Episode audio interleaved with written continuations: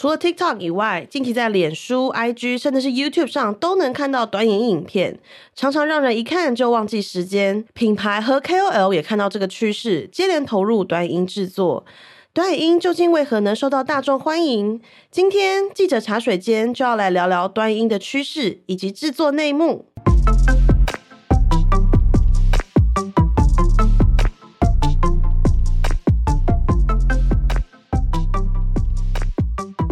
位听众，大家好，欢迎收听记者茶水间，我是今天的主持人品荣。今天呢，要来和我们聊聊短影音浪潮的是数位时代的记者玉婵。大家好，我是玉婵。刚开头已经跟大家讲到，今天的这个主题就是短影音。数位时代在这个十月的杂志的封面可以看到一个非常可爱的女生，对，比这个耶，她就是现在在 TikTok 上面呢，有着非常高人气的这个短影音的创作者太平洋烂泥。大家近期一定有在就是划一划 IG 啊、脸书。一定就会看到短短的影片，那上面有一些，比如说是女生换装啊，或者是说、嗯、呃做菜啊，或者是什么做便当等等的影片。像我自己常常就是滑一滑滑一滑，我看了我真的是会屌屌，我没有办法就是移开我的目光这样。啊、那这个短影音的东西呢，因为也可以造成非常大的流量，很多的品牌甚至是 KOL、YouTuber 也投入，那来希望可以获得更多的声量。那首先也想要先问一下玉婵，因为短影音过去我们看的都是长影音嘛，对，短影有没有一个严格的定义，就是说它到底是多长的时间内，然后大概内容是长怎么样？如果说以平台来讲的话，大概是十五秒到六十秒左右是最主流的。那当然有一些平台它会拉长到九十秒，大概就在这个区间。所以等于说是大概三分钟以内的影片都能算是短影音，这个是比较主流的一个内容。那它的内容比较流行的几个，当然就像你刚刚讲，比如说换装啊、做菜这个都有，然后再来就是一些搞笑的影片、剧情的小短片也会有，嗯嗯、然后有一些可爱猫猫狗狗等等，这些都很适合用短的形式去推出。还有一种就是我自己很常看的是，比如说像我很爱看那个国外的那个脱口秀，嗯，他就会剪某一个片段，然后对，就把它变成短。影。其实那个其实说真的还蛮吸睛的。对，那基本上呢，玉婵这一次做整个短影音，其实内容很丰富，也包含我们采访到了这个虾皮啊、D 加 AF，然后 D 卡的团队，嗯，对，然后网红志奇，然后 Meg 跟这个刚前面听到的太平洋烂泥，对，所以我也想问一下说，说短影音这个东西，它的就是源头到底是什么？虽然之前我们都知道 TikTok，嗯，可是好像回神过来，短影音突然好像变得比长影音还要受到大家的关注。对，我觉得这题很有趣的是，短影音这东西已经很久了，大家都以前会讲说。抖音一响，父母白养，就是有有有，我们同学都会讲，就是他会觉得说抖音是一个有点低龄化的，嗯、不是那么上得了台面的东西，嗯、在台湾这边一直有这个印象，嗯、我不知道为什么，但是全球已经红到一个非常离谱的地步了。我觉得，我觉得啦，嗯、因为以前 TikTok 很多都是跳舞影片，对，那你就想说，你花两个小时看那个到底有什么意义？没错，那时候感觉就是啊，这个挑战就是小学生在看的吧，然后跳那个舞我也不想跳。对啊，就大家都在那个 public，就是在一些很很大的什么，教堂啊对等等旅游名胜前面跳舞，就觉得有点好笑，就是形成一个不太好的印象这样子。嗯、然后，可是其实这东西在全球已经火热非常久了，而且它早就已经走出了这种。内容的模式了，但是在我们脑袋里就是那个根深蒂固的原因，所以其实大家一直都没有在用，包括像 TikTok 在台湾推的一直非常的慢。当然，这个还有另外一个原因是有点地缘政治的关系，是对，因为我们有一些就是像我们这一辈的，其实基本上我觉得比较少，嗯，会下载 TikTok。可是再往下，我妹妹大概是大学生毕业，嗯、他们那一辈。用 TikTok 的人数明显是增加的，对，但是我们就这一辈子在顽强抵抗中。但是我那时候也有一个优越感，是说哦，我都看长影音，我不看这种就是很快速的吸收的是有深度的知识，有点那种鄙视链嘛，嗯、在台湾。嗯、但是这个东西也造成说短影音在台湾有点推不起来嘛，所以品牌当然也没有在做这个行销。但是最近有一个很重要的改变，就是去年台湾有 Reels 推出了。就是 Reels 是在 IG 上面使用的短影音的模式，但这个东西变成说，诶，它变成在我们日常生活中很紧密的绑在一起了。嗯、我们平常都在滑 IG，滑到一半你就会看到短影音，然后它会一直推荐给你，你就忍不住哎看一下好了，或是我可能喜欢的 KOL 他也在做，啊看一下好了，慢慢就养成了这个观看的习惯。那其实，在 Reels 之前，在前一年那个 YouTube 的 Shorts。也是在台湾推出了这个服务。那我觉得这些平台加入，让人就是改变了一个想法，说，哎，短影音只有在抖音、在 TikTok 可以看。对，他会觉得说，哦，那其实我也可以稍微了解一下这个趋势的，对，就是跳出那个鄙视链，然后跳出之后，你再回头去看 TikTok，再回头去看抖音，就发现其实他们的内容也是已经超越了我们原本的想象。我以前有简单研究过 TikTok，嗯，然后一直会看到有一个词，就是说为什么它可以就是吸住观众，是因为对，你看 TikTok 会进入一种心流，就是。你没有办法去注意到别的东西，可能这个东西太重复，然后你当下就是会满足当下想要说，哦，这到底是什么？对，下一篇会是什么的那种欲望。嗯。然后我记得那篇呃研究报告蛮好笑，他最后的结论是说，但是你花两个小时，最后什么都不会得到，有一点那种，有一点最后的结论就长这样。可是事实上，其实端音这个趋势已经被很多的品牌看到。对啊。但是呃，像刚刚玉成前面有讲嘛，它大概就是六十秒以内，甚至很多我们看到的短音，可能大概就是我觉得不到二十秒，有一些五六秒的。对，所以它如果作为一个行销工具，对，那它可以沟通的东西会是什么？嗯，就他是在创造品牌声量吗？还是创造就是多的品牌露出？还是说卖东西？他怎么样的操作会是比较好的使用？嗯，我觉得这个东西源自于品牌的焦虑，就是他们投入其实不是说一开始就觉得我的内容很适合，他们是在想办法把自己的内容去改变成短影音适合的样子，哦，他们去适应短影音。对，我觉得是这样，因为短影这个形式真的已经是长期的浪潮，因为大家注意力变短了嘛，嗯，这个东西行销界一直在很焦虑这件事。是因为从可能 YouTube 那个广告五秒跳过开始，大家就开始觉得哦，对广告的容忍度变得非常的低。那这个东西影响到了长期的趋势，所以品牌变成说我要跟你沟通很困难，我留不住你的注意力了。所以今天我我就是要找所有人注意力所在的地方，就是我品牌行销要去的地方。那所以今天在社群平台上。最大的关注点就是段莹莹，她那个流量真的差非常非常的多。我为了做这个题目，我有做了一个小测试，就是我创了一个全新的账号，完全没有任何东西，然后我把同一支影片，大概五秒钟吧，就是我可能随手拍的一个短片，然后我放到呃这个 Shorts 的版面上，跟一般的影片格式，我放两个，结果它流量差异差到我的那个短影音 Shorts 那边五千多个人看。然后还有人进来留言说：“哎，我爸爸就是在做这个什么之类的陌生人。”然后我在长音格式那边只有大概两百个观看，差很多。这个就是完全自然流量十倍以上，十倍以上。然后所以你就知道这个平台在推播的力道到底差到哪里去，因为他们想要推这个服务嘛，所以他们一定会就是一直让你看到，一直曝光在你眼前。嗯、那。像是那个你们在用 IG 的时候，也会感觉到他会一直推荐你说，你这个东西要不要做成 Reels，嗯，会建议你去使用它。所以这个东西品牌就很焦虑了，我一定要做啊，因为这个东西是平台在力推的，等于说我不需要买广告，就有人自然帮我推一波出去，自然流量有五千呢，就很夸张的一个数字，所以品牌变成我一定得做。对，在这个同理分享一下，就是我一个制作 reels 的经验。嗯，总之有一次我家的猫就是会玩影子，嗯，然后就是我家猫玩影子，就是大概我想一下，它大概就是嗯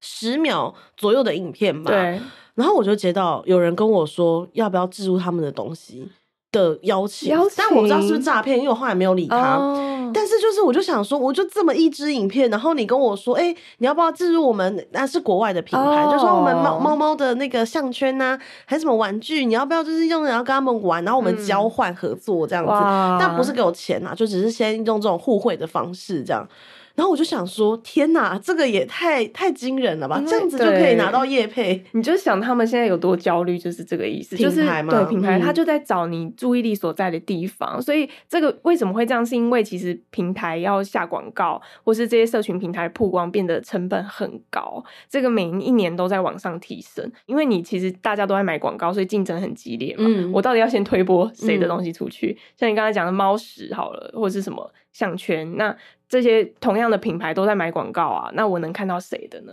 我的时间就只有这样，所以对品牌来说，这个东西变得很贵，那我当然就要去找就是成本更低的方式去推播我的东西。那这次因为玉蝉他其实有采访到三个案例，嗯，那可不可以跟我们分享一下，就是作为品牌的案例里面呢，你觉得哪一些让你比较印象深刻？然后你觉得说或许这可以成为大家做短影音的一些建议？我觉得这里面我统整出来有一些很重要的因素，在于你不能够看你的产品在做内容，就你不能主推你的产品啦。比方说像虾皮好了，虾皮是一个电商的公司嘛，所以理所当然它有一大堆产品要推，它有一大堆的电商节庆等等需要去打这个广告，但是他们就提到说，绝对不能就是重复一直去下这些东西，因为没有人要看，就是因为它只有几秒钟的注意力，谁要看你介绍你的产品？所以你必须天衣无缝的把它放进你的剧情里面。比如说我走一走，动一动，然后突然就拿出某个东西，但是你也不能对着镜头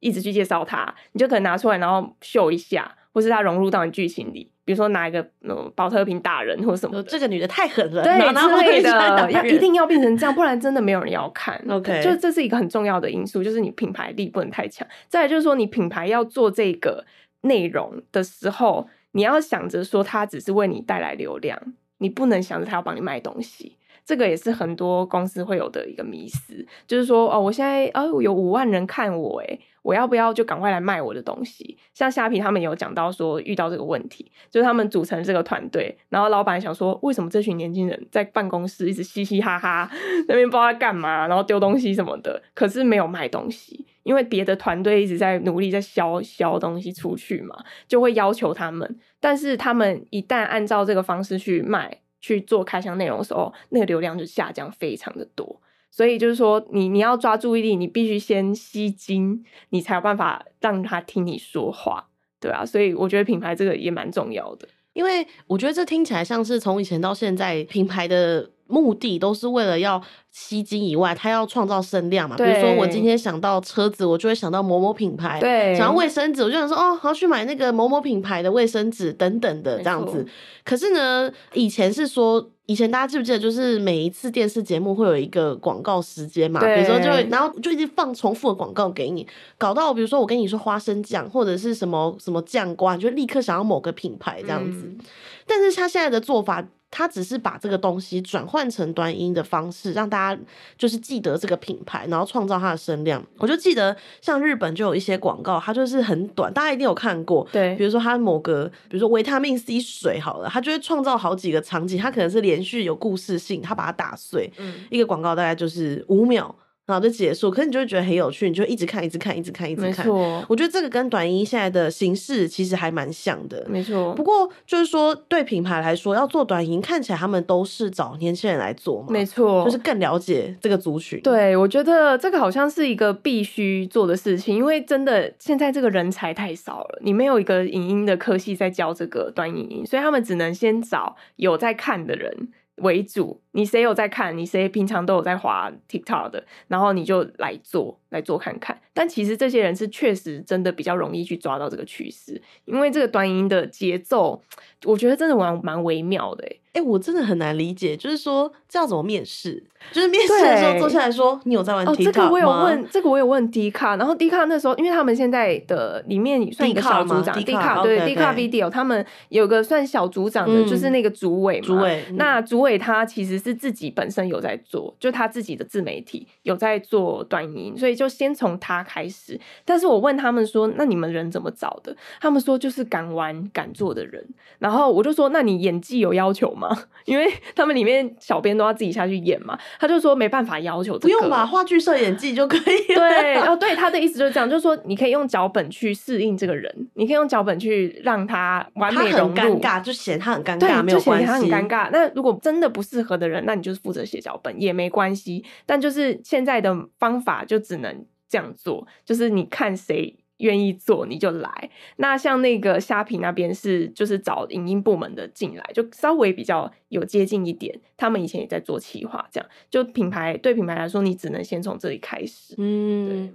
那接下来就是说，其实近期呃，这个知名的 YouTuber 九妹，她有发表一个影片嘛，嗯、反正她就在讲说啊，长影音现在的呃流量下滑啦，然后大家现在都把注意力转去短影音，没错。所以其实我觉得这个对以前我们很常看 YouTuber KOL，它应该也是一个呃蛮蛮大的关卡，就是说，哎，现在有新的东西来了，然后大家好像以前是说看书没有耐心可以看 YouTube，现在是可能连比如说十分钟的 YouTube 你都嫌长，嗯、更何况现在很多 KOL 他拍一部片就是。什么四十五分钟？对，它就很像节目嘛。那 KOL 这边呢？因为玉蝉这边也有去采访，想先跟我们分享一下，就是 KOL 在做影音、短影音的这个趋势。嗯，我觉得我自己看下来，他们普遍是一个焦虑的心情。就是我跟几个 KOL 聊过，然后有一位叫超强，不知道你知不知道？然后哦，对，他是一个 YouTuber，哦。OK，然后他以前也是都做长影片，这样其实也没有很长，大概就是十几分钟、呃、十分钟左右那种。嗯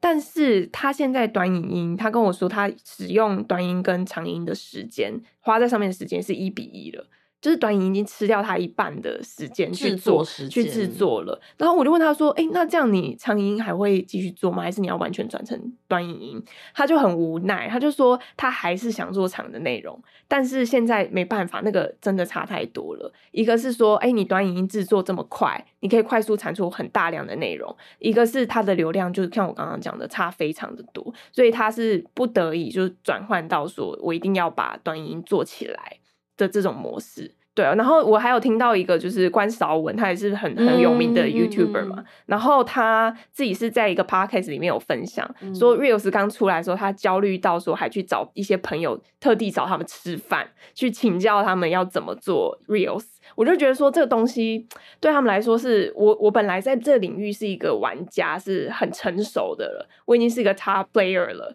但是现在新进来了一个东西，我要去重新适应它，然后这有更多新的人要进来跟我竞争，这个焦虑感是真的蛮重的。就他们比某一些。公司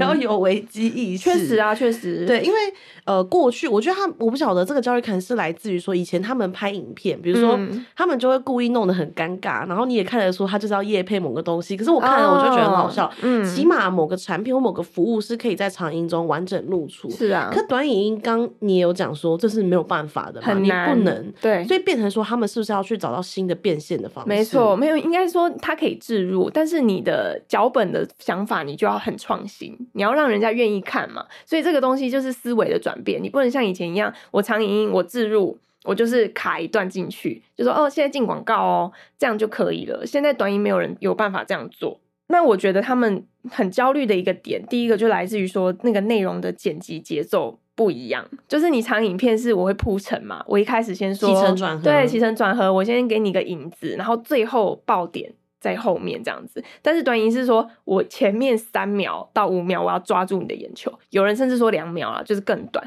我要先让你愿意看，我后面再讲我要讲的东西，不然你你马上就划走了。所以这个全新的剪辑节奏，对像志奇有讲到这个东西，其实对他们来说是一个挑战嘛。包括像那个题材的选择，我要怎么选才是让你情绪情绪价值可以起来？我要让你先觉得哈，怎么会这样？让你觉得太夸张了吧？这种很爆点的心情，你才会愿意看。所以也影响到他们的选材这样子。可是短音的画质什么那些需要很好吗？不需要，就是我只要手机我就可以剪，iMovie 就可以剪啦。对啊，有些人甚至喜欢看那种看起来破破烂烂的影片，会故意做成那种画质，因为有一些破破烂烂的影片会偏好笑。对，就是你会有期待感。对，他会觉得你会有很像一个亲切感，是我朋友发的影片一样，就破破烂烂，就是有一点剪辑也没加音乐，然后那种是一个风格。对，哎，这边偷渡一下，偷工商一下，就是说时代的。Instagram 也有在，我们现在还在做 短影音，对，就是我们现在有开始做几支影片，那我们呃会有加一些就是说明，让大家就是快速的，嗯、比如说像玉龙城开幕啊，对，然后什么呃钻石塔等等，就大家可以去看一下这样子。对对对好，工商结束。对，我觉得好，那继续讲我们。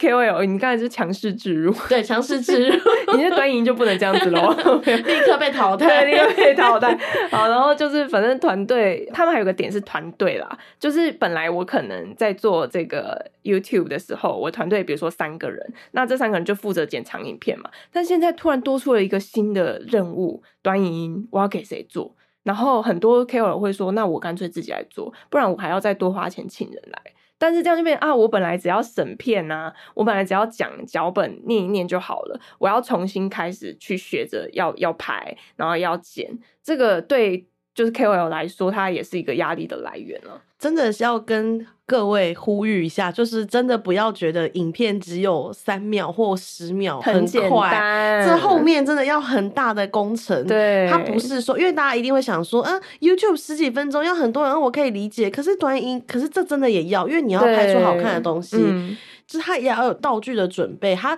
短影音等于是把一个长片内容浓缩在短影音里面，所以不见得它的道具怎么会变少，它只是露出的时间会很快的过去，可是它东西是还是很多的。对，但它制作时间确实可以短到很比较多，但是这个短的意思在于说你也要发更多的影片啊，不然你如果偶尔只发一两支，那你这个东西也养不起来，所以变成说哦，它快，但是你要快速产出很多创意。很多厉害的内容去吸引大家的注意，对，等于是未来的端影音 KOL，它的更新频率，像 YouTube 他们很长是一周两支嘛，它现在变成可能比较日二更，就每日二更这种之类的。嗯，因为这个东西变成说你要抓住演算法不太容易，因为就是端影音它的演算法比较特别一些，它不是从你原本 base。的呃粉丝群里面去撒而已，他想要去撒到一些陌生的观众，那这个东西你要怎么抓，很难去判断，很难在事前你就知道这个东西一定会爆红，嗯、所以你必须广撒，你必须各种东西都尝试，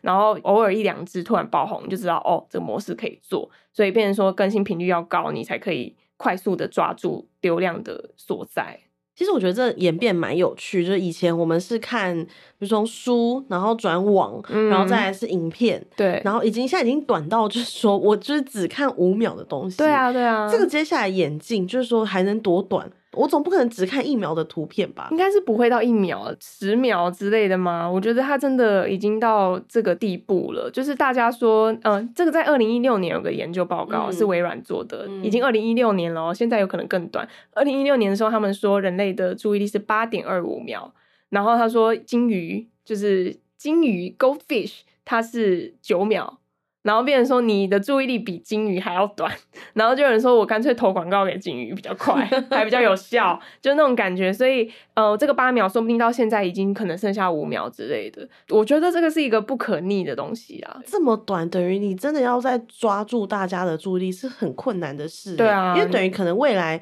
就会逼你，就是说。我不知道现在是假设短影音是十几秒，嗯，可不可以变成说你五秒内就要讲清，就是越来越短，越来越短。对啊，这个后面其实都是还蛮大的挑战。嗯，但是刚刚玉婵有讲到说，就是采访志奇的时候，他有分享就是他的就是团队的那个规模，哦，对对对，跟他现在对短影音的看法。对，我觉得蛮有趣的是，志奇他身为一个这么大流量的 YouTuber，然后在里面是很顶尖的玩家嘛，所以我以为他会是一个非常抓的非常紧的人，没想到他对短影音这东西还蛮 peace 的。就是我那时候问他说：“那你怎么做？你团队是怎么编制的？”他说：“我是直接外包，他直接把这东西丢出去。”我说：“你公司这么多人，公司有五十人，为什么不直接团队里面找人出来做就好了？”他提到的点是说，他觉得短影音这东西不能够当成员工的职涯。